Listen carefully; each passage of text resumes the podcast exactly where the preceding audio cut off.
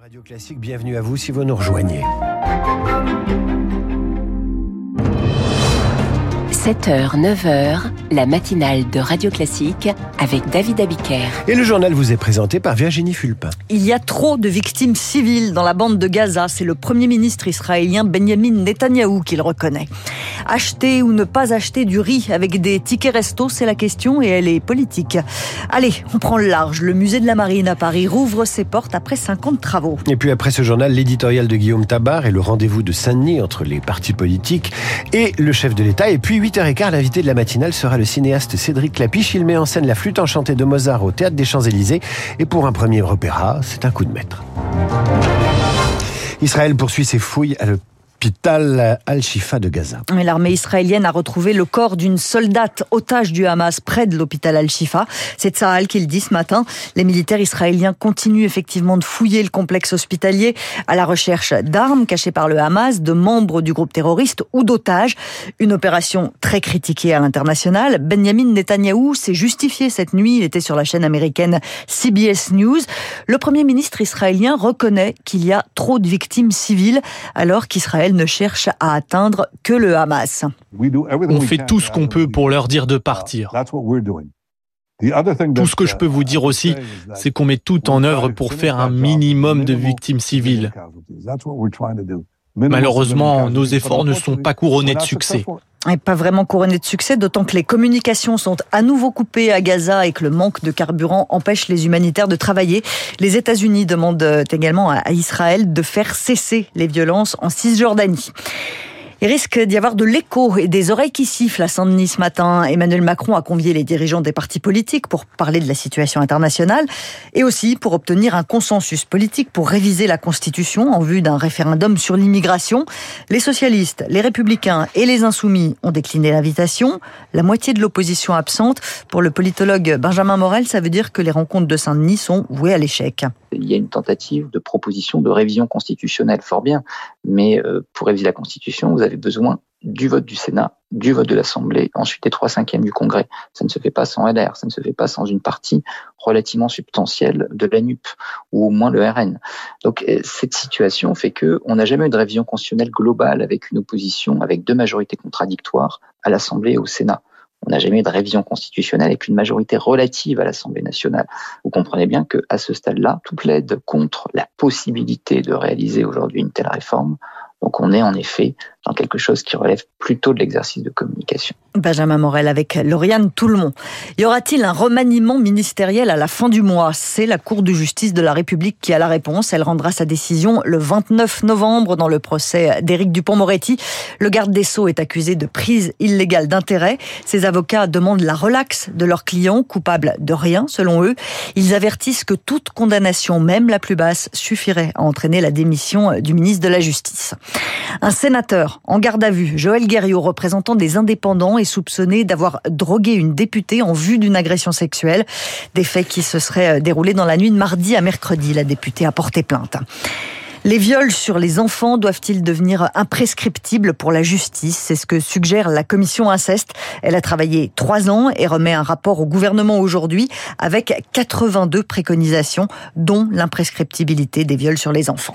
Les tickets restaurants deviennent un sujet politique. Vous ne le saviez peut-être pas, mais acheter des pâtes avec des tickets resto ou pas, c'est politique. En tout cas, il y a bien un couac politique autour de ce qu'on peut faire ou pas avec ces tickets.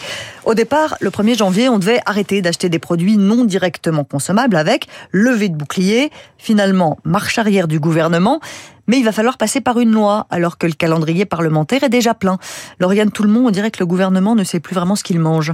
C'était le choix du Sénat d'arrêter cette mesure à la fin de l'année. La déclaration du ministre de l'économie Bruno Le Maire a piqué au vif la sénatrice LR de l'Isère, Frédéric Puissat, à l'initiative de cette mesure dérogatoire qui permet d'utiliser les tickets restaurants pour faire ses courses. Si la mauvaise foi pouvait tuer, Bruno Le Maire pourrait rapidement trépasser l'achtel. Si le gouvernement avait été à la hauteur, il aurait pu négocier négocier pendant l'année avec les restaurateurs pour trouver un accord. Personne ne l'avait vu, on est obligé de légiférer dans l'urgence, confie le député Renaissance Guillaume Casbarian, appelé à la rescousse par le gouvernement. Tout comme la droite au Sénat, il a donc déposé une proposition de loi à l'Assemblée pour prolonger d'un an la mesure. Problème, ces textes arrivent en plein examen sur le projet de loi immigration. Il faut que le gouvernement nous dégage du temps juste avant Noël, s'inquiète le député, et il faudra aller vite sans même débattre en séance. Hors de question pour l'opposition qui veut un débat pour que la mesure soit pérennisée et pas simplement prolongée. Lauriane Tout le monde pour Radio Classique.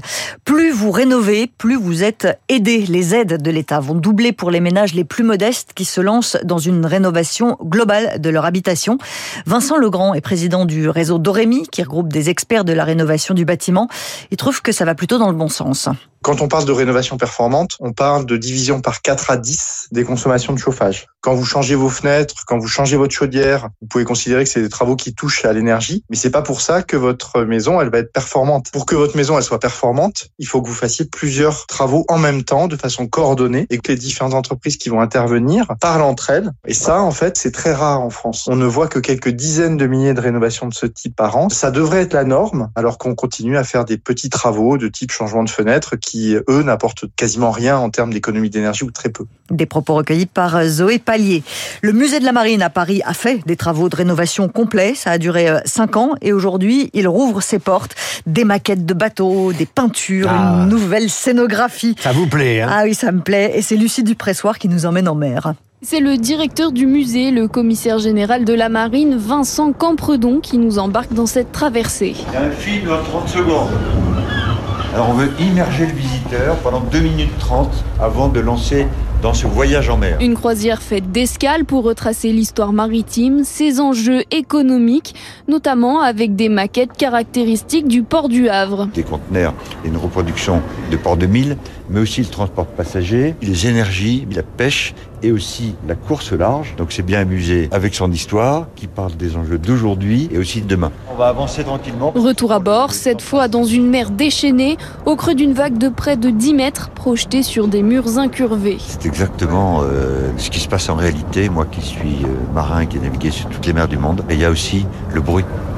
Même les pieds, il y a une vibration. En fait, c'est simplement le son qui fait vibrer le sol et on voulait que les gens ressentent surtout cette impression d'être en mer. Avec une ambition, attirer un nouveau public. Il y a plein de gens qui ne viennent jamais parce qu'ils ont peur, parce qu'ils sont pas habitués. Et donc on a voulu les sensibiliser justement avec euh, des dispositifs sensoriels, ludiques et immersifs. Le musée a même son propre parfum, une odeur iodée diffusée dans l'entrée.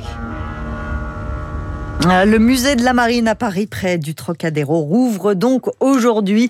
Et je sens que David euh, va aller faire un tour. Ah bah je vais aller visiter, mais j'y allais quand j'étais petit. Mon père m'emmenait, j'étais fasciné par les maquettes. Vous y êtes allé vous? Bah oui, j'y suis allée, je me souviens aussi, puis forcément, enfin, on- on- c'est l'enfance aussi, ces Bah, bateaux.